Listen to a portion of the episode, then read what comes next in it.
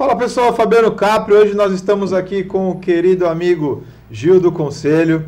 Vamos conversar bastante sobre crianças, adolescentes e tudo que aconteceu aí né, nos últimos períodos. Gil, obrigado por aceitar o nosso convite. Imagina uma correria que seja. Te deixar à vontade, fala um pouquinho de você. Vamos lá, se apresenta. Bacana! Também para mim é um prazer, Fabiano, estar aqui contigo, né? E agora, eu tô vendo que você está no novo desafio, né? Candidato ao Conselho Tutelar, né? É uma eu falo assim que é, uma, é um órgão que eu não conheço nada, né? Nada, nada, nada, nada, nada. Estamos aprendendo. Então, mas é importante saber que você vai, fé em Deus, a virar conselheiro tutelar aí, se Deus permitir, vai permitir, né? Se pessoa do bem. Eu venho aqui hoje para poder contribuir, principalmente nessa pauta, falar de criança, falar de adolescente, que é a minha causa. Eu sempre falo que eu tenho uma causa, né? Mas o que eu usei o tempo que eu estive no conselho, durante os 10 anos da minha vida que eu passei no conselho.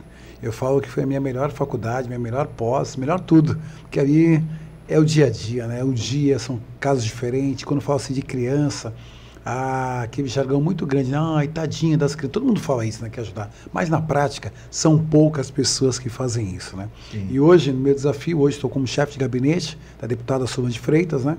Hoje o meu desafio é difundir mais ainda o Estatuto da Criança e do Adolescente, agora não só a nível de São Vicente ou de Baixada Santista, mas a nível de Estado, trabalhar pela primeira infância e por que não olhar para o terceiro setor, com quem realmente trabalha com criança e adolescente. Então isso é um desafio, nós teremos esses praticamente aí três anos, quase quatro anos pela frente aí para desempenhar algo que possa deixar um legado aqui na Baixada e no Estado de São Paulo.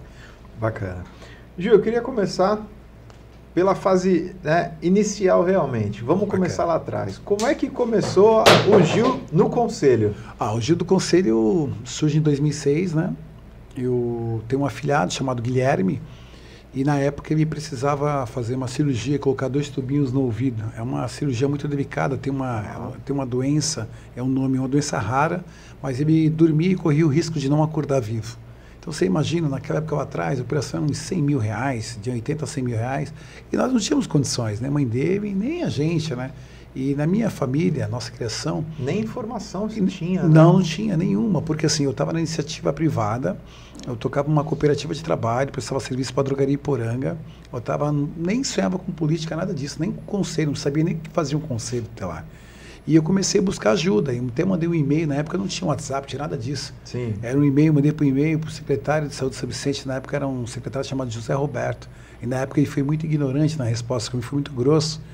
Quer fazer alguma coisa? Se candidata a alguma coisa e vem brigar pela saúde que eu não tenho como te ajudar. Putz. Fiquei, imagina, fiquei pé da vida, né? Com podcast nós podemos falar à vontade, fiquei puto da vida, a verdade é essa. né? Fiquei puto da vida. Perdeu a oportunidade de ah, ficar quieto, né? Aí eu falei assim, ah, é, eu falei assim, muito obrigado. Aí eu fui, me candidatei a ser conselheiro de gestor de saúde, fui eleito, não sabia nada.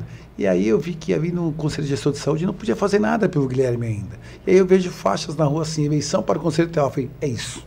Né? Lá atrás, em 2006, eu falei, cara, eu vou fazer isso. E fiz, passei, deu certo. E o meu primeiro caso não foi do Guilherme, foi de uma criança vítima de violência sexual, nunca tinha visto isso na minha vida. E fui atuar. E ali eu foi um divisor de águas para mim muito grande. Você imagina, a gente não tinha nenhuma capacitação, como não tem até hoje. A pessoa que vai disputar um, uma, um cargo para ser conselheiro tutelar, não, ele não, não, tem um preparo antes, não é. tem nada, ele não sabe o que vem pela frente, acho que tudo é bonitinho. Mas quando chega lá, não tem nada de flores, né? Verdade. E eu peguei, quando eu peguei aquela criança de dois aninhos e alguma coisa, vítima de uma violência, amiga, eu não dormi foi uma semana, cara. E todos os meus companheiros eram novos, então nós éramos cinco conselheiros novos na área continental do São Vicente. E aí, na minha época, tinha Orkut. Né? Hoje não tem sim, mais, hoje é Face, mas na minha época é de Orkut. e aí eu comecei a ver, tinha aqueles grupos, né, aquelas salas, eu conheci alguns promotores que lidavam com a área da infância e juventude. Eu conheci um promotor muito bom de Curitiba, e esse promotor me deu um nó de algumas coisas, acompanhava as palestras e eu comecei a entender. E o meu segundo caso, eu consegui definir esse caso, logicamente acompanhamos tudo certinho, mas meu segundo caso foi o do Guilherme. Conseguimos a petição, o juiz aqui deliberou para que pudesse sair daqui da Santa Casa, ser operado em São Paulo, foi de helicóptero, foi uma coisa bacana. Aí eu já me senti já reavisado. Ou seja, aí o meu papel eu cumpri e eu cumpri como padrinho, que na minha, na minha criação, padrinho como se fosse um pai, na ausência Sim. dos pais. Sim o padrinho faz esse papel, né? E ali já tinha feito. Só que aí o primeiro caso me chamou muita atenção. E eu sabia ali que ali seria meu lugar de fazer um trabalho, que eu sempre gostava Verdade, de ajudar o ficou próximo. luzinha ali, ficou. né? Porque assim, não era só atender um caso e sair. Meu mandato era de três anos, não era quatro anos que não era hoje. Era três Tá. anos e podendo ser reconduzido mais uma vez. E ali, olha como que Deus prepara, né, Fabiano? Eu jamais pensei sonhava em ser conselheiro tutelar. Eu não sou assistente social, minha formação mesmo é administração de prática. Eu tenho outras faculdades, mas é administração que chega mais perto. E aí, ali eu vi que era um divisor de águas, ali eu vi que era um chamamento, ou seja, no nesse plano espiritual, essa é a minha missão, que era trabalhar por criança e adolescente. Sim. E ali fiquei por 10 anos da minha vida. Olha só que coisa. Foi assim o início da nossa jornada, e aí eu não era Gil do Conselho, era um Gil, o Gil que tocava um samba, o Gil que era da Praça 12, um bairro que tem no Maitá, o Gil que ajudava no social, mas não era Gil do Conselho. E aí ficou Gil do Conselho. E aí, logo depois, depois de Pela 10 anos. boa experiência, Boa pelo bom- experiência. pelas boas práticas. Boas né? práticas e hoje, graças a Deus, eu posso falar com propriedade do Estatuto da Criança Adolescente. Hoje eu dou aula, formo conselheiros, formo, capacito os candidatos ao conselho tutelar. Na minha época não tinha isso, É. mas hoje dou isso de uma forma gratuita, de uma forma que eu possa ajudar. Agora, esse ano, fui contemplado desse curso do conselho, a Faculdade Santa Cecília, colocar na sua grade lá, você fazer o cursinho de uma maneira virtual, para quem quer saber um norte de como ser conselheiro tutelar, né? Porque na prática é diferente da teoria. Não é né? só ir lá e dar o nome. Não, né? não, não, nada disso. Mal sabe que o conselheiro responde 10 anos pós-mandato da sua vida. É. Pode complicar com ele certinho. É, complicar com ele de uma maneira muito delicada, né? Então não é só assim, chegar lá, achar que vai ser conselheiro, vai lá canetar e não vai dar em nada. Dá sim, viu? E dá coisas Não, sérias. E, cada, é, e é engraçado isso, porque assim, cada cidade tem a sua particularidade, cada região tem o seu ponto, né? Por exemplo, em São Vicente são duas vagas, em Santos são três, no Guarujá são uma. Então cada lugar, né, na nossa, cada cidade tem a sua é, particularidade, a sua, é, todo o seu processo, né? Enfim, por exemplo, Santos teve é, agora o teste psicológico, onde nós tivemos É, que não. passar por uma entrevista. Né? Tem algumas cidades que têm prova, outras cidades não têm prova, mas uma coisa que vem melhorando é a seriedade no processo. A partir desse ano é obrigatório a eleição, o que não era nos últimos anos. Né? Você podia fazer é, outras formas de seletiva. né? Então, a partir desse ano, é, em todo o território nacional, por causa da mudança da lei, é uma eleição obrigatória. Então, isso aí é, ajuda bastante a seriedade no, no processo. Entrando aí agora um pouquinho nessa, nessa sua caminhada, né, Gil? Você saiu do conselho, uma situação que teoricamente era só uma conversa com o Ministério Público e, e, na teoria, né? Você conversa com o Ministério Público e tudo se resolve. A gente acha que é tudo num passe de mágica, né? E aí você embarcou no Legislativo. É, na verdade, eu não vou perguntar qual foi a maior dificuldade, porque dificuldade tem todo dia e tem toda hora. Mas o que, que você sentiu nessa transição, onde você era um aplicador da lei e aí você passou a ser o cara que vai pensar a lei, né, a nível municipal? Fala um pouquinho dessa transição. Ah, eu fiquei no conselho durante os 10 anos, e nesses 10 anos eu tinha recebido já inúmeros convites para ser candidato a vereador. Eu nunca aceitei. Porque quando eu disputo uma eleição, eu quero cumprir, sempre eu cumpro até o final o meu mandato. Então as pessoas votaram em mim para que eu cumprisse até o final. E também eu achava que não estava preparado para ser um legislador. Mas depois de 10 anos, eu já comecei a pensar. Comecei a pensar no oitavo, nono ano. Eu falei assim, opa, tem que me organizar. E já tinha uma bagagem já. E no conselho, com todo respeito, o conselho tem que estar passando prato, pedindo ajuda. Ajuda em que sentido? Que ajude criança adolescente para os legisladores, não somente vereador, como deputado, seja lá quem quer que Sim, seja. sim. Eles têm um olhar diferente. Eu falo que um vereador, um prefeito, um deputado, primeira missão de cada tinha que ser o quê? Conselheiro tutelar. Quem é eleito na cidade tem é remunerado. É o conselheiro, é o vereador e é o prefeito, âmbito Sim. municipal. Então, eu acho que antes de ser vereador, deveria ser o que um vereador deveria ser conselheiro tutelar, para saber o que que é trabalhar sem recurso, sem assessorias, ou seja, você e Deus ali Sozinho, dentro, né? é sozinho. Então, você imagina, para eu migrar é, para o legislativo, a dificuldade que eu tive. Eu não confiava em ninguém, porque não tinha ninguém, era eu e Deus ali. é. E casos do conselho eu discutia em colegiado, aprendi muito isso, né? Ou seja, agir em colegiado. Pares, e né? na Câmara, Você não vai agir na Câmara, com todo respeito, fui vereador, eu posso falar e me perdoe se tiver algum vereador que se sentiu ofendido, mas Cada um pensa no seu umbigo, cara. A verdade é essa. Eu passei por lá. E eu vou falar bem claro, assim, né? É, infelizmente tem câmaras aí, se você parar para falar de criança adolescente, eles não sabem nem o que, que é um CMDCA. Não sabe realmente qual é o papel do conselho tutelar. Então é difícil você discutir com pessoas que não conhecem do tema, não conhecem dessa política pública. E se quiçá, sabe o que é uma política? Política pública? Hã? O que, que é isso? Público? É onde dá, tem um cargo público lá? Tem um cargo. tem um é. cargo lá, é? Então, assim, quando eu chego na Câmara, eu enfrentei umas batalhas grandes, que minha cabeça sempre foi do quê? De conselheiro tutelar. E continua sendo. Só que, logicamente, hoje bem diferente do que era lá atrás, né? Você acaba adquirindo um pouco mais de experiência, a humildade que eu tenho em falar. Aprendi muito, aprendi tomando pancada, sim. E nunca foi no amor, né? Sempre foi na dor. Eu costumo dizer que nós temos que saber sofrer para chegar. Sim. Tem que saber sofrer. E eu sofri para chegar. chegar para né? passar né? por esse processo, para saber discutir sem ser com a emoção e sim com a razão. Porque tem momentos que você acha que você vai acertar tudo que tem. Não vai ter mais crianças nos semáforos pedindo é, esmola, é, crianças sendo utilizadas por pais para fazer trabalhos infantis, crianças sendo abusadas sexualmente. Você acha que você vai Você não vai corrigir tudo. Você não vai conseguir. Você precisa de uma rede. E sozinho você não é ninguém. Só que a rede também precisa entender o papel do conselheiro tutelar. Afinal, Sim. é uma autoridade. É uma coisa muito séria.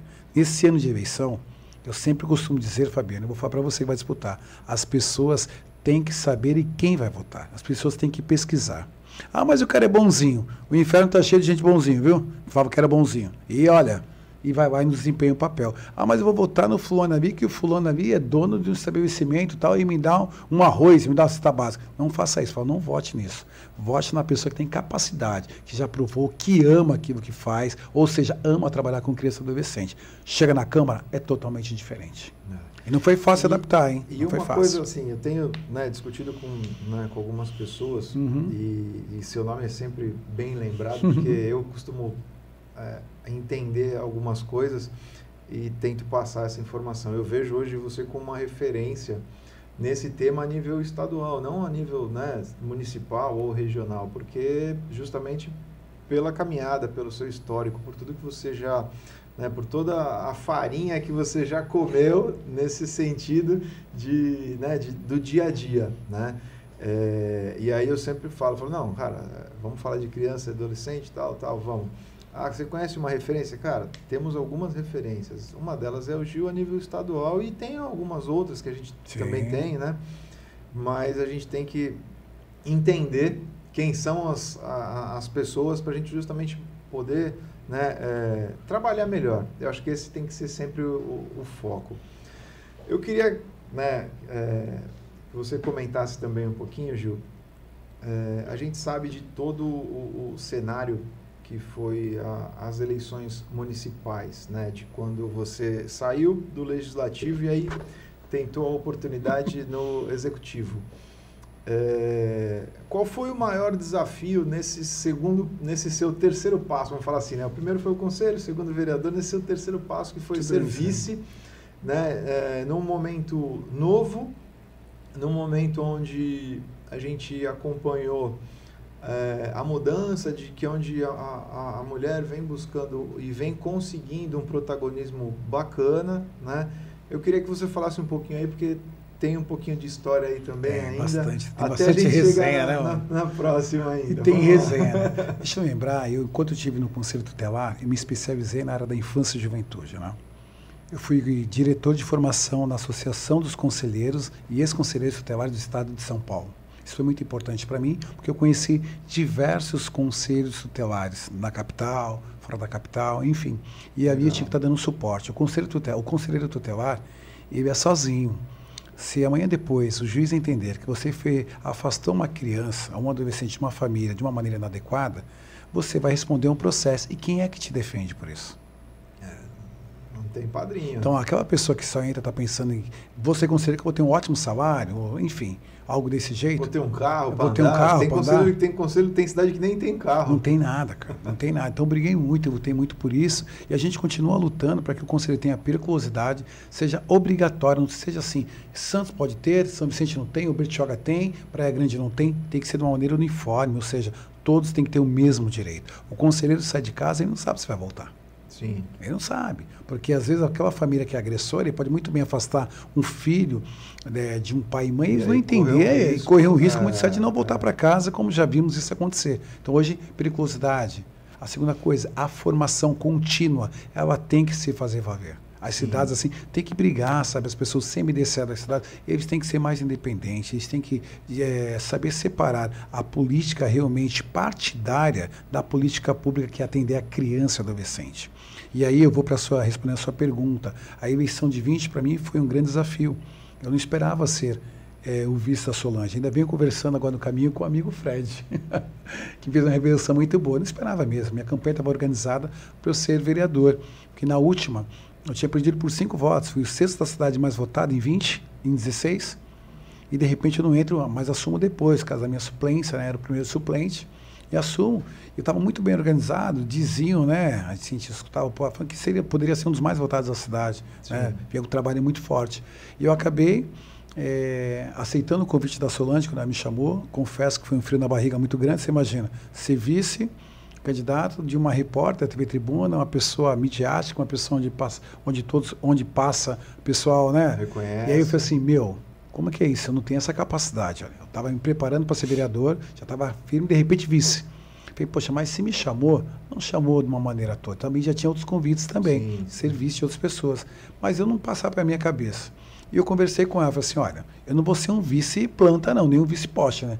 Porque a maioria dos vices você não vê trabalhando, não digo Sim. todos, tá? Mas a maioria fica de canto, né? Aquela pessoa que vai atrapalhar. Male, male tem um telefone é, para É isso aí, male, male, né? Eu falei para assim, meu, a minha bandeira, se eu não perder a essência de ser um eterno conselheiro tutelar, ou seja, ter minha cabeça voltada para as crianças, você tem um vício aqui pela frente. Conversei com a minha equipe, eu tinha 10 pessoas que me ajudavam a tomar decisões, e apenas uma foi contra, mas depois se rendeu e entendeu também. Ó, Poxa, esperamos até agora, sofremos tanto, agora tem tudo para a gente servir, de repente vamos entrar numa briga que nós não temos a certeza, assim, eu acredito que ela vai ganhar. É uma mulher, é um negro, você imagina. Então eu enfrentei é. desafios por ela ser mulher, vi os piores ataques da minha vida acontecendo, pela de ter sido mulher, por ser mulher, e ataques de outras mulheres, infelizmente. Era Isso muita fake que news. É o que mais chamou a atenção, né? Muitas mulheres atacando, muitos. Eu olhei, foi, não acreditei, né? Eu acho que as mulheres deveriam ser mais unidas, assim. Falam tanto de aí mulher, né, empoderada, empoderada, mas eu vejo que não é uma gama tão grande de mulheres assim. Ou é um discurso, uma falácia assim, um discurso aleatório, porque na prática é totalmente diferente. Eu espero sim, e eu estou do lado dela até hoje, por isso, por acreditar, é uma baita potência, e não tem problema nenhum ela ser mulher e ser minha chefe. Muito pelo contrário. Queria mais chefes assim ainda, porque a gente está vendo a potência que é, o potencial que tem, a capacidade que tem e o caráter que tem. E a minha 20 era diferente. E assim, para mim, era novo. Um cara que vem de periferia, vem das comunidades, tinha um respeito muito grande, sim, por causa do meu papel, por do meu trabalho no papel de conselheiro tutelar. E aí eu assumo um pretinho, tive discriminações constantes. O que é que um preto está fazendo para ser vice? Esse cara pensando que esse macaco, isso aqui. Mas isso não me afeta, nunca me afetou em nada, porque a minha adolescência foi sofrida. Então, Sim. só Deus sabe o que eu passei, minha família sabe o que nós passamos lá atrás, para chegar mais à frente cascudo. Então, eu cheguei cascudo sim, chegando com propriedade, e para mim era novo. E eu falava assim: se nós ganharmos as eleições, você imagina, uma cidade onde o vice-prefeito foi um conselheiro tutelar. Caramba, isso aí para mim ia ser a maior vitória. Vai ter mano. problema. Acho que vai. E hoje eles entendem lá, os conselheiros lá entendem que tem a gente como referência. Eu fico muito feliz de ter deixado um legado, ainda ser referência até hoje nas falas de conselheiro. Eu era um do, dos poucos conselheiros que entrava nas periferias aqui. Tem um lugar que é muito difícil entrar. Sim, e à noite outra entrar como? Entrar sem auxílio da polícia, conselheiro tutelar, ele não é policial.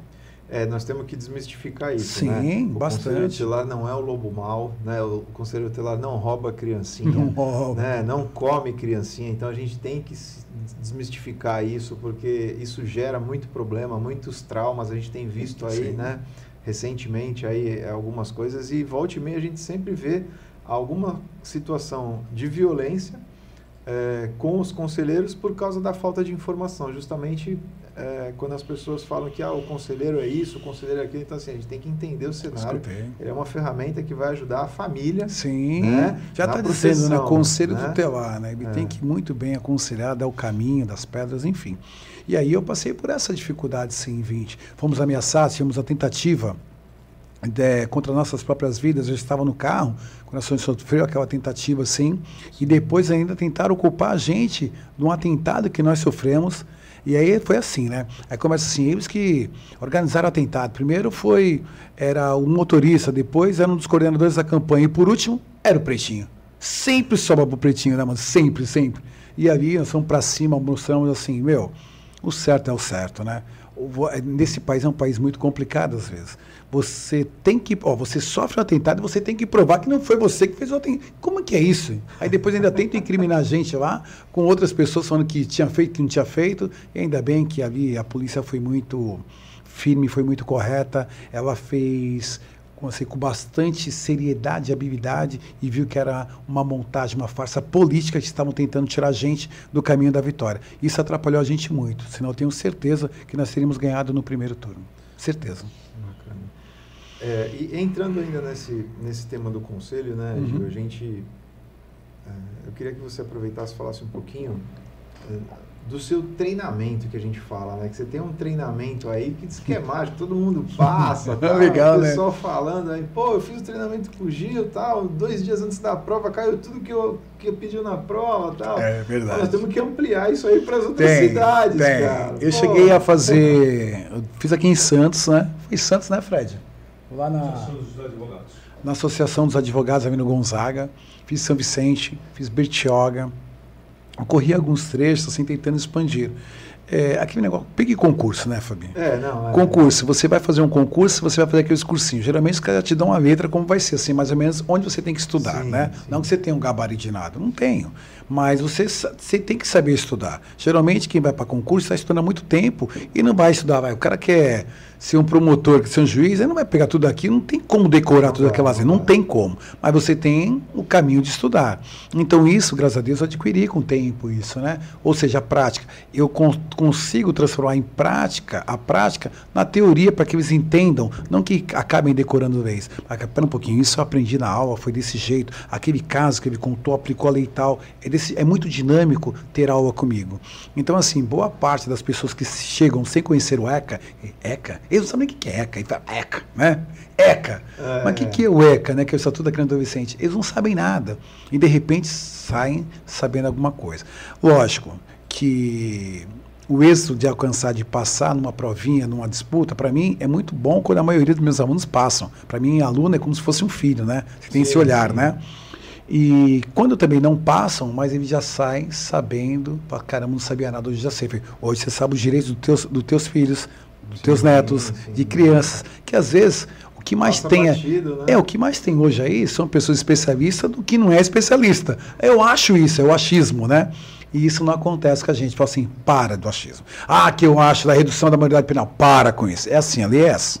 É a lei nua e crua, só que de uma maneira é que eu digo assim, bem didática de se aprender. Esse é o cursinho do Gil do Conselho. Quem chega lá vai sair sabendo alguma coisa. Não, eu fui, eu conversei com algumas pessoas aí, né, enfim, uhum. Renata, o pessoal falou que é, cara, é gabarito. Vamos fazer o curso do Gil que é gabaritar na, Poxa, na prova. Eu acho que foi, se a Nath estiver me assistindo, manda aqui escrito, Nath, acho que foi 90% dos meus alunos passaram. Foi, é, então. Se não me engano foi isso aí. Os números fizeram uma arte lá, tem um grupo que toca a internet pra gente, né? Eles acabaram fazendo uma arte isso assim, meu, 90%. Fico muito feliz, né? Muito feliz e está tendo essa aceitação. Muita gente de Santos fizeram, também passaram aqui, Cubatão, enfim, é, Bertioga, esses lugares assim, o pessoal fala assim, olha, o que eu aprendi, cara, é batata, hein? Falei, é isso aí, mas vamos embora. Esse, e é o, esse é o bom caminho, né? É o bom caminho. Ah, e eu vou te falar, isso aí me dá um prazer enorme, cara. Essa é a satisfação de estar nesse meio público, saber que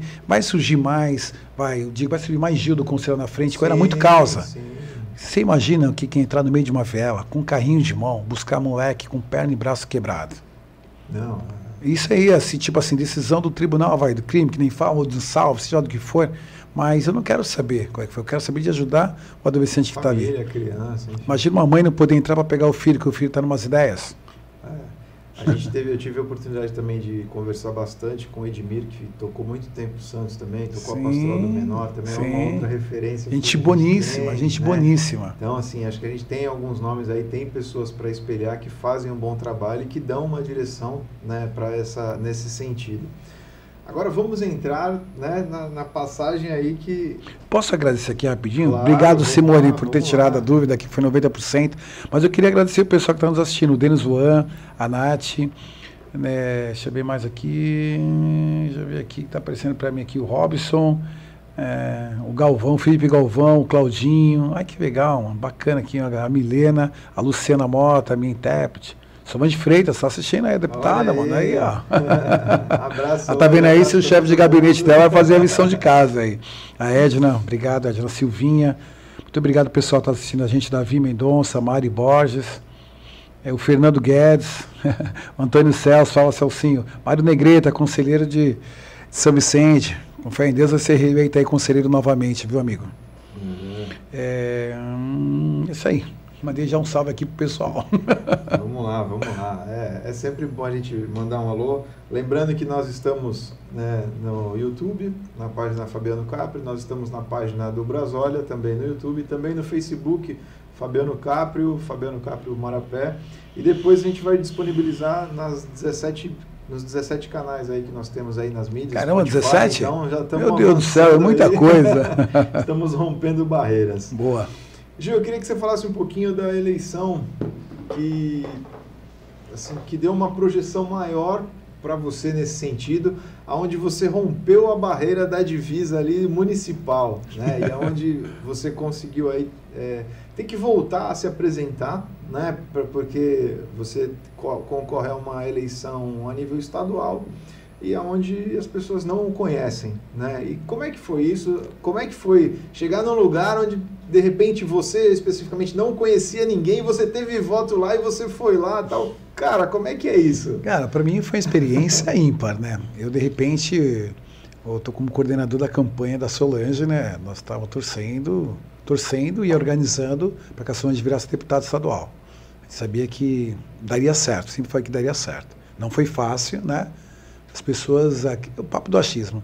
E de repente eu vou cumprir uma missão do partido, né? O partido fala assim, olha, preciso que você venha candidato. Eu falei, mas eu não estou organizado para isso, né? Aqui meu negócio é organizar a campanha da Solange, né? Eu tenho, ela precisa ser, eu acho que ela, ela tem que estar no meio público. Eu tinha isso comigo que eu conheci a Solange, prefeita, vice-presidente da prefeitura, e a prefeitura, eu digo, na época perdeu muito, né? Eu falo que perdeu muito porque seria uma pessoa ótima, uma mulher, ia quebrar esse paradigma, Sim. né? Mas enfim, e aí eu venho candidato a deputado federal, né? Além de ser candidato, está ajudando também na coordenação da campanha da Solange. Imagina se virar em 10, né? Mas foi um desafio bom porque eu chegava em locais que as pessoas me conheciam e eu também não conhecia, não conhecia eu tinha que me apresentar. E quando eu contava, o que eu estou contando aqui hoje, como eu chego no conselho, desse meu amor à causa, a minha família, quem sou eu para minha família, tinha que me apresentar. Quem é esse cara que chega aqui, esse pretinho, careca aí e tal, falando aqui, né? Aqui, é, tá é, pegando aí. Tá é pegando, é né? Sabe, sempre tem esses papinhão, negócio. Não, não era isso, né? E a nossa ideia era mostrar quem, quem nós éramos realmente, que passei. E eu contava a minha história de vida. Quando eu contava, as pessoas se identificavam. E nessa brincadeira, que é uma brincadeira séria, tive aproximadamente 15 mil votos, né? Uma primeira eleição como candidato a deputado federal. Mas você imagina, candidato a deputado federal, olha a época que eu saí candidato, Mourão candidato, Paulo Alexandre candidato, Rosana Vave candidato. Gente, era três ícones. Eu falei assim, o que, que esse cara tá pensando? Sem contar os demais que já tinham um mandato. Sim, né? Sim. Na época tinha outros candidatos aí,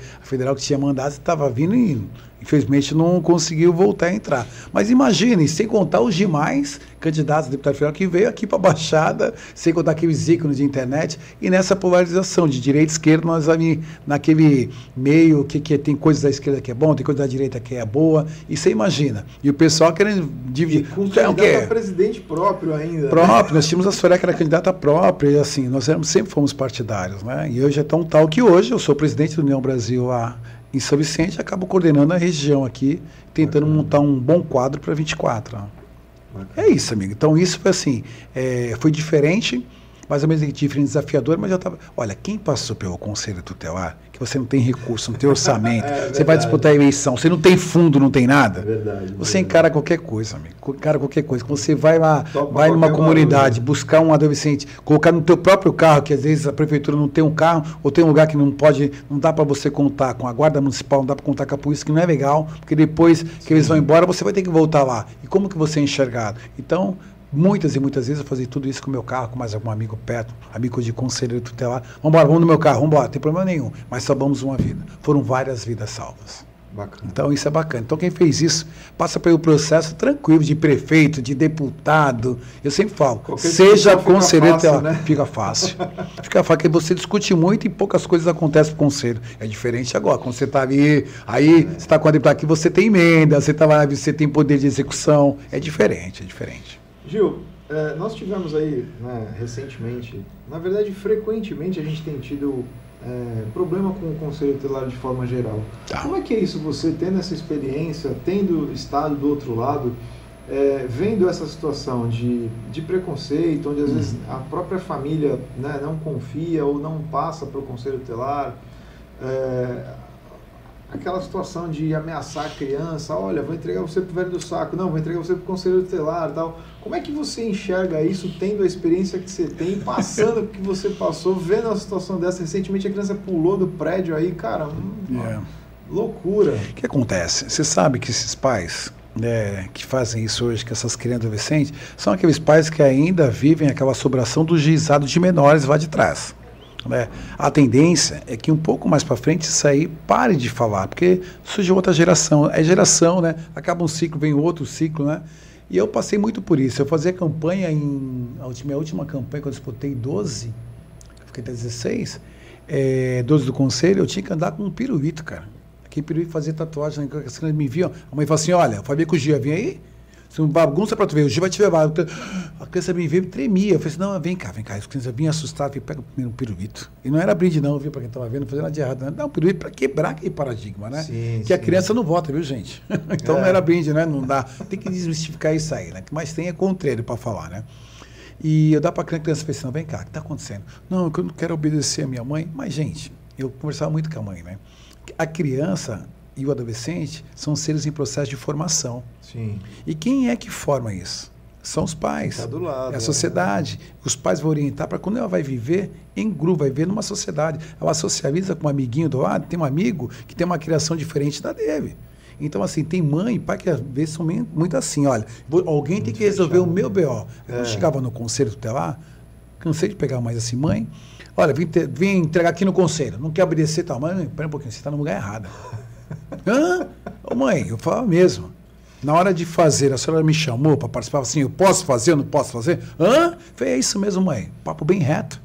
Porque chegavam lá e ainda ficavam bravas contigo. Como você não resolve nada. Como não resolve? Quer dizer assim, o menino tem 10, 12 anos, está 10, 12 anos sendo criado errado e de repente uma hora tem que resolver a vida da pessoa. Como você resolve a vida de um adolescente, de uma criança em uma hora? Nenhum, isso não existe mágica para isso. Não tinha uma varia mágica. Fala assim, mãe, a senhora está um pouquinho. Não, aí eu tinha que falar. E eu falava mesmo, não tinha conversa. Depois ia entender, porque aí abaixa os ânimos. Agora vamos começar tudo de novo. Aí começava um trabalho. Aí eu começava a acompanhar aquele adolescente. Eu começava, eu pedia para vir a cada 15 dias conversar comigo, seis duas vezes no mês. Eu começava a solicitar é, relatórios para a escola sobre aquele adolescente que estava acompanhando. A mãe se sentia como? Caramba, tem alguém para me ajudar. Esse é o papel do conselho. Ajudar, encaminhar, encaminhava ali para a rede, uma assistente social, uma psicóloga, de repente, o conflito familiar em casa refletia nisso e a mãe Sim. não queria assumir esse conflito familiar que tinha em casa. Às vezes briga de marido e mulher, às vezes era drogadição dentro da própria casa, e a criança vai crescer naquele meio, ela vai reproduzir o quê? Aquilo que está vendo. Isso é fato, não, não existe. Sim, não o maior tem, problema está dentro de casa. Né? Não tem. Fala assim, Gil, é, você entende o que é feito tudo? Ah, a criança está dando um errado ali. Mas a mãe dá de tudo, está errado. A mãe dá de tudo, a mãe dá de meio. São dois extremos diferentes. Você tem que ter o meio termo. A hora que errou, tem que corrigir.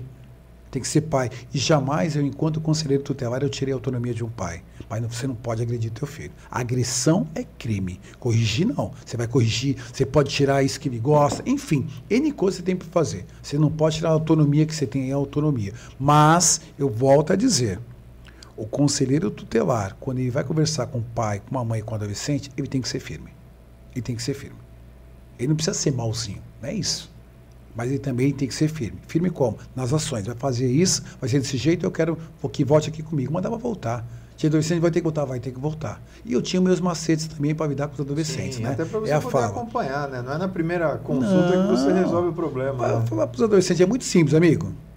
Tu não quer dor de cabeça na escola? Tu acha que eu sou de cabeça? É, pô, você tá tirando, vem aqui na escola. Quem toda hora. Toda hora. Vem, vai, é verdade. Tu acha que eu venho aqui por causa de ti? É, então tá bom. Você vem por causa de ti, só que você tá errado. Você vai acabar arrumando dor de cabeça mesmo.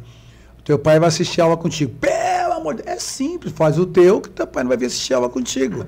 Está aí, está aí. Temos artigo aí, 129, inciso 5 do Estatuto da Criança e Adolescente. Vai lá, vai assistir aula lá. Vambora, vamos assistir aula. Se eu não me engano, tá, gente? Acho que é isso aí. Bora. Mas eu fazia isso muito, conversava muito com adolescente. Né? Bacana. Gil, eu queria né, que você comentasse um pouquinho. Nós estamos num ano eleitoral, um sim. ano de escolha do conselho. Sim, sim. É, o que, que, você enxerga de. O que, que você, qual seria a, a melhor expectativa hum. para esse momento, para esse quadro eleitoral de forma geral? expectativa é que, os, é, que as prefeituras possam realmente divulgar esse processo, tenha mais divulgação, que as pessoas possam votar Verdade. realmente, que é um voto, o voto é facultativo. E quando o voto é facultativo, você não é obrigado a votar. E isso atrapalha um pouquinho o processo, diferente da eleição comum. Até nisso, o conselheiro que entrar, ele sofre, que a pessoa não é obrigada a votar. Então você imagina é. quando o voto é facultativo. Mas isso não acontece nas outras eleições, né? É, não, eu tenho, eu, eu é. particularmente estou com uma situação aqui em Santos, vou, vou, né, vou ter que dar esse exemplo, não tem como, porque é algo que eu tenho sempre né, batido muito, principalmente nas reuniões do CMDCA, enfim, é, os locais de votação, né? Os locais uhum. de votação, eles juntam aí quatro, cinco escolas, e aí tem todo um, uma, um formato, né, para, né, porque não são todas as escolas que ficam disponíveis, é, o dia também o período às vezes não é muito claro quantas horas vão ser de, de eleição, enfim, todo um processo muito, né, muito diferente. É uma eleição que, claro, não é obrigatória, isso também causa alguns transtornos, mas eu vou dar um exemplo que eu tenho batido muito na, na, na tecla aqui. Nessa eleição, por exemplo, eu tenho pessoas que vão ter que andar em um quilômetro e meio para poder votar. Você acha que o cara vai sair da casa dele, andar um quilômetro e meio para votar numa eleição que não é obrigatória? Se tiver sol, ele vai para a praia. Se tiver chovendo, ele não vai sair porque a chuva vai atrapalhar. Então, tudo isso atrapalha. é uma situação que. Não atrapalha, são que é obstáculos é que o conselheiro né? tem que vencer. Né? Eu falo assim: se o poder público, que nem agora São Vicente, venceu, agora vai ser urna eletrônica lá, é o que eu estou sabendo. Olha, esse já é um baita processo, já é um baita sim, avanço. Sim, né? sim. Mas, Santos a última já foi, essa também foi. vai ser. Santos, você começou agora, eu achei muito bacana, acho que é legal, porque é mais fácil, a apuração é mais, mais rápida, rápido, acontece mais é. rápido, dá uma misura, né? Não que o papelzinho não dê, mas meu, a visão do conselho, tipo, tomar uma proporção muito grande. Sim. Né? Hoje, o conselho tutelar já é visto por políticos como futuros cabos eleitorais. A Sim. verdade é, se não for, dependendo do conselho, é candidato a vereador. Eu, eu fico feliz quando o conselheiro é candidato a vereador que ele vai saber da realidade ali, do conselho, para poder levar para a Câmara para discutir. Aqui em Santos, se não me engano, são dois a três, né? Que tem. São três. São três aqui que já foram conselheiros é o Augusto, o, Nery, o João Nery e o, e o, o Bruno Normandi, né? Bruno Normandi, né? Foram conselheiros Fico muito feliz que eles sabem, fico feliz que eles sabem da dificuldade que é um conselheiro tutelar, que é ser conselheiro tutelar Sim. e do órgão conselheiro tutelar também. Em São Vicente, por enquanto, somente eu. Ainda continuo ainda nessa só eu que passei lá pela Câmara, já fui para outros voos, né? Mas eu sei da realidade, por isso que eu não perco a minha essência, sei de onde Bacana. eu vim, quem eu sou e aonde eu quero chegar, né? Bacana. Gil, eu queria que você falasse um pouquinho é, de toda essa movimentação que a gente está falando, né? Qual a importância da participação das pessoas nas audiências, nas reuniões de conselho, no conselho da criança, enfim, qual é a importância das pessoas estarem participando nesse momento onde é, efetivamente a pessoa é ouvida. Né? A gente tem várias oportunidades para que as pessoas sejam ouvidas e, dentre elas, essa é uma delas. Qual é o seu ponto de vista dessa, desse, dessa oportunidade? Que não pode ser desperdiçada. Oportunidade uma vez por mês aqui, acho que deve acontecer a reunião do Conselho Municipal da Criança e do Adolescente. Sim. Vou falar direto do CMDCA. Tá? Ali está inserida a sociedade civil e o governo, que é feito de uma maneira paritária. Né? Sim. É ali que é discutido e formuladas as políticas públicas de criança e adolescente. É ali que é discutido. Ah, mas você tem direito à fala? Você pode ser ouvido sim, você pode não ter direito a voto. Mas a fala sim, por que não? Sim. Quem vive a realidade, vai numa zona noroeste, eu estou lá na, na Vila Telma, aqui de Santos, vai na Vila Telma. Quem está lá sabe do que está precisando lá.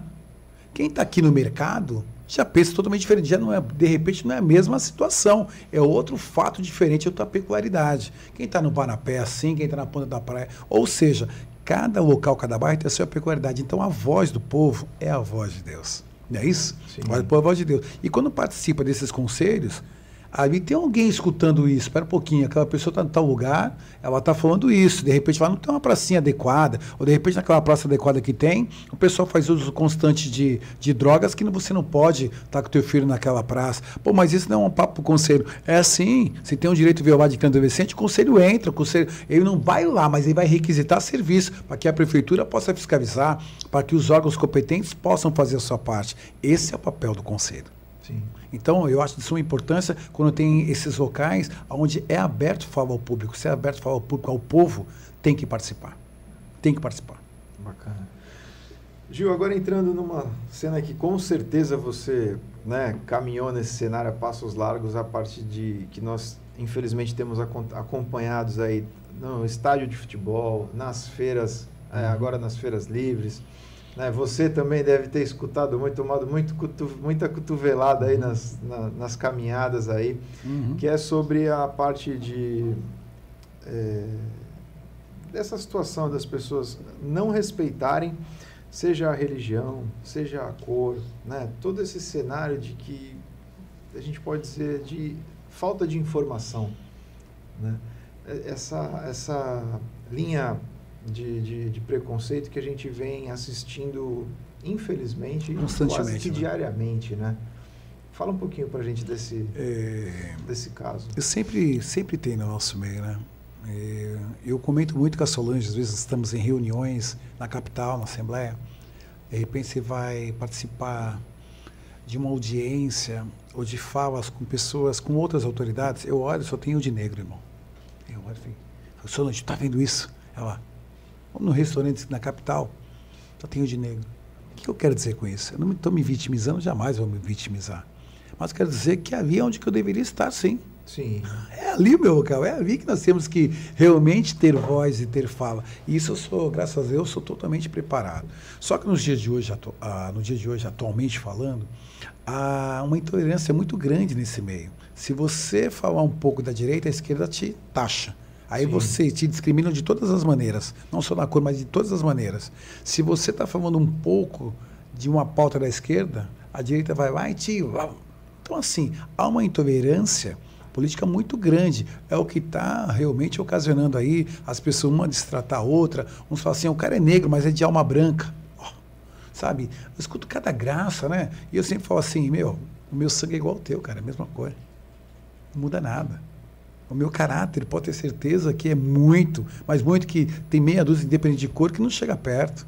Né? Então, assim, o papo tem que ser reto, que eu sempre falo, papo reto. É papo assim de chegar realmente, discutir, discutir pautas importantes, não discutir a minha cor, discutir a minha capacidade.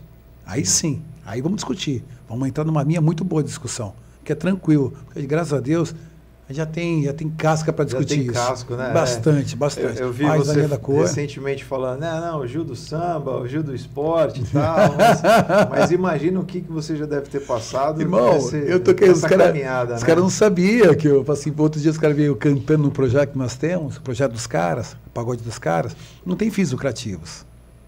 E aí eu faço, é o meu hobby mesmo, né? Hoje eu gosto de praticar musculação, estar indo para academia e cantar nas horas vagas. Quem canta seus males espantos, né? Sim, sim. e eu falo assim que não tem fins lucrativos. Aí o pessoal, poxa, eu jogava muita bola antigamente. O Gil era do samba, era do samba. O Gil era do social, era do social. O Gil fazia eventos, fazia eventos. Então eu tenho é, uma fase múltipla, assim, de cada. Cada, cada hora você está num momento. É, cada né? fase dessa eu pude parte, aproveitar né? e assim, isso me deixou robusto para chegar hoje, discutir qualquer assunto que você queira discutir aqui comigo. Desde periferia a grandes centros. Mas por quê? Porque lá atrás eu peguei essa bagagem. Pô, vai ser patrulheiro do campus. Ele, poxa, tocou na noite, fui pai cedo. É, eu amo minhas filhas e filhos, né? Eu falo, já tenho duas netas, eu falo assim, eu nunca abandonei minha família, mas sempre estive próximo né, da minha família. E olha que eles têm uma paciência, porque estar tá no meio da política não é fácil. Eles escutam cada coisa e falam assim, olha, vocês calmam, cada coisa que alguma coisa, fica tranquilo, que depois não vai ser nada disso, vocês vão vir conversar comigo, a gente conversa. Mas eles já sabem se colocar. Então, assim, imagina ser é, filho de político e político no dia de hoje, que o pessoal é político, acha que o político é o quê? Ladrão. E, é. eu nunca pensei em pegar nada de ninguém. Imagina, político, ladrão e negro, pretinho, aqui nesse país. Tá lascado. E o samba? Continua? Como Continua. É começou isso, Gil? Quando, quando apareceu isso aí? Essa... Ah, eu tinha uma ideia, começou no ano passado, no dia do meu aniversário, dia 26 de outubro, né? Eu falei assim, vamos estrear isso aí. Eu peguei, vai, conversei com o Neco, né, que é um artista lá, um vocalista que já toca na noite, né, aqui da Baixada Santista, e com o Vagninho, que é do cara metade, né? Vamos montar um projeto, mas não pode ter fins lucrativos pra gente. A gente acerta a banda, caso quem contratar, e o restante, quando tiver fins lucrativos, compramos cestas básicas, compramos cobertores, ajudamos quem precisa. Recentemente, uma menina precisava ir para os Estados Unidos, né? uma dançarina, precisava de uma ajuda na passagem. Fizemos um show, levantamos dinheiro, ajudamos na passagem. Então, isso que é interessante do projeto Pagode dos Caras. E surgiu porque, assim, poxa, a gente pode se reunir, é, juntar os amigos, é, Cada tá um tocando de um samba. faz um evento e Isso, juntou tem e outra assim. finalidade, Tem a né? finalidade, que a gente havia resenha, não se fala assim de política, para ali não. é uma resenha legal e gostoso, lógico, que sempre vai surgir algo da política, não tem jeito.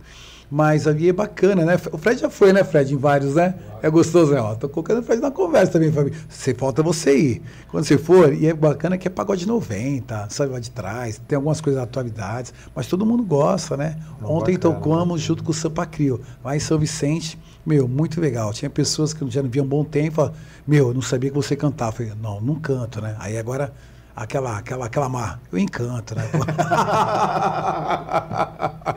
mas é brincadeiras à parte, mas é gostoso. O projeto é para ajudar o próximo. Gil, aproveitando que você citou aí, né, da- que você está como liderança política né, do, do partido, tá com o time aí, qual, qual é a, a expectativa aí da, né, do, do que, que vocês vêm trabalhando?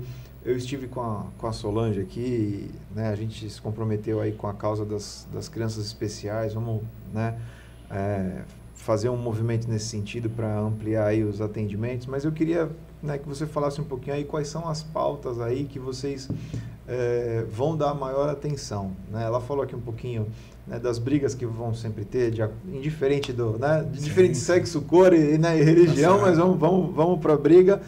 Mas eu queria ouvir de você é, o que, que você mais vai dar é, direcionamento ou mais atenção, enfim, o que, você vai ma- mais vai buscar, não só né, em São Vicente, mas na região de forma Sim. geral, como, como um braço né, da, da Solange na, na caminhada dela. Então, essa parte acaba ficando bem burocrática, né? A gente acaba trabalhando no gabinete, com a equipe, com a base, e aí tem que ir para cima, né? E a gente realmente ouvir bastante.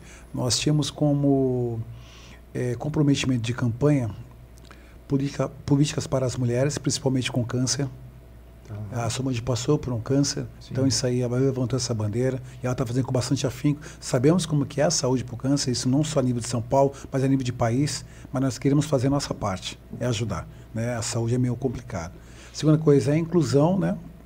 A inclusão é importante, as pessoas com deficiências, seja qual for, mas nós queremos realmente fazer esse trabalho. É a central de Libras que falta. Hoje você vê uma pessoa com deficiência auditiva, se ela for numa delegacia, pedir socorro médico, vai ter dificuldade, não se tem, então por que não tem a central de Libras?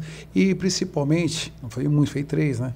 Essa última que eu acho fundamental, que dá para fazer todo esse amparato, que é o terceiro setor. Vou trabalhar muito forte para o terceiro setor. As associações que nos ajudaram, as associações que têm um trabalho sério, que de alguma maneira nos ajudou, mas tem um trabalho sério, é a que faz o elo do poder, que faz o papel que o poder público não faz. Né? faz o elo entre as pessoas e o poder público. Então, assim, se eu fomentar, a gente tiver um olhar eh, de emendas para esse, pra esse, pra esse pessoal terceiro setor, para essas associações, uma associação que trabalha na causa de prevenção ao câncer, eu posso muito bem destinar para lá. Sim. Naquela que realmente faz um trabalho de inclusão com, com pessoas com deficiência, uma outra casa. E eu fomentar o terceiro setor, eu tenho certeza que nós vamos fazer um mandato com excelência. Acho que o terceiro setor vai ser o nosso principal pilar aí nesse mandato da Solange. E nisso a Solange, ela sabe, eu sou oriundo do terceiro setor, eu tenho que falar E isso sempre, tá né? ela sabe. frente, né? Quando o Estado né, dá uma falha. Omissão do vacância, Estado. E eu né? sempre falo, isso aí, ah, puxa, tu tá no poder público, tá falando isso. O maior violador de direito é o poder público. Sim. É o maior violador de direito. Então não adianta aqui a gente ficar, eu não passo a mão. Eu sempre falo isso, não passa a mão. Então o nosso papel é diminuir essa distância que tem de população e poder público. Tem um abismo aqui muito grande. Eu quero tentar diminuir, fazer uma pontezinha aqui para que a gente possa devagarzinho ir puxando um, puxando o outro, né? E vamos embora, puxa essa associação, trabalha nessa área, porque o terceiro setor é muito amplo. Não é somente Sim. numa determinada área, mas no fundo é o social que tem que funcionar. Bacana. Gil, queria te agradecer. Né? Acho que você deu uma aula mais uma vez. Né? Sou fã incondicional aí do, ah, do trabalho, sabe. acompanho há bastante tempo, sei é, o quanto você vem trabalhando né, de forma nos bastidores aí para que as coisas aconteçam. Verdade. Tenho acompanhado também aí o, o Gil Som, né? o, o, Gil Cantor, enfim. A, a, né? Esse toda, dia tinha uma, tinha uma enquetezinha lá, né? Das, da página, né? toda essa movimentação. Então, fica aqui o nosso agradecimento. Fica aqui também uh, o convite para voltar sempre que tiver algum tema que você acha interessante trazer. A casa está aberta, né? Estamos à vontade. Eu queria que você deixasse aí um recado para quem acompanhou aí o nosso bate-papo. Depois a gente vai responder todo mundo, mandar mensagem, mas aqui o momento é para ouvir você e para você deixar o seu recado. Então vamos Vou olhar nessa câmera aqui, tá? tá essa câmera.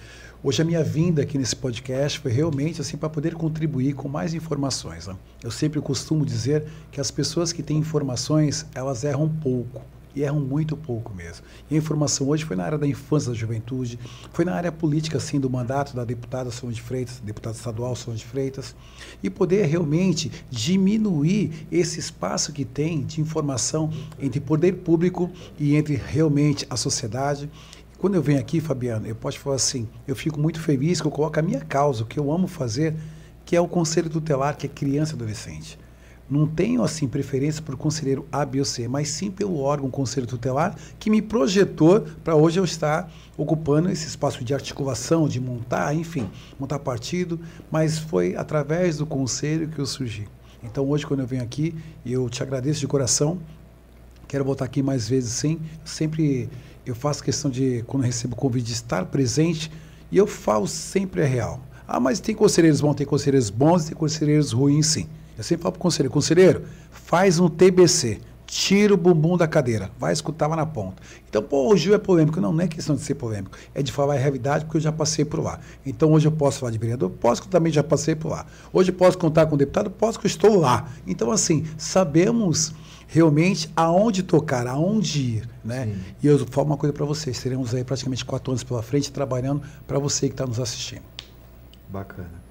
Pessoal, vamos ficando por aqui. Fiquem todos com Deus sempre. Valeu! Valeu!